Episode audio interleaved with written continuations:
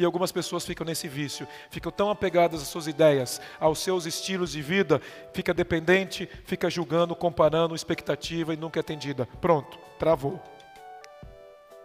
Está fazendo sentido para vocês?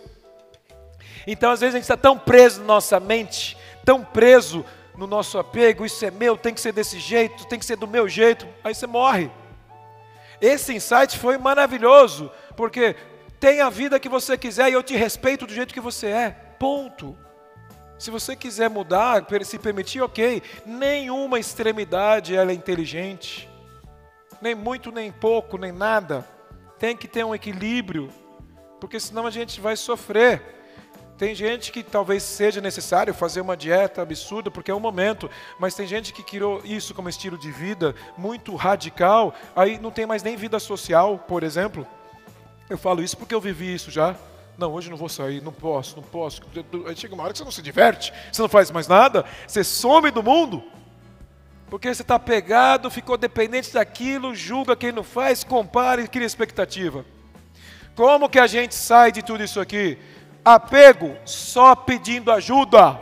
Essa história de self-help, autoajuda, você só sai de uma situação que você está preso se alguém te puxar dali, um coach, um profissional, um amigo, um treinamento.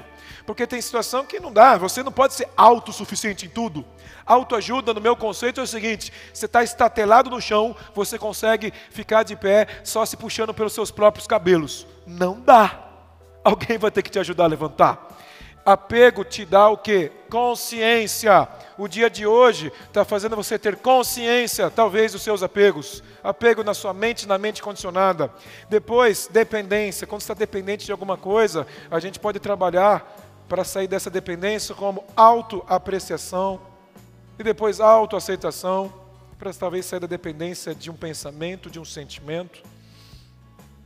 Então, quando a gente olha para o outro, o outro tem que mudar, olha para você. Sai disso, sai dessa. Olha para você. Primeiro pense em você, muda você, porque o seu redor pode mudar.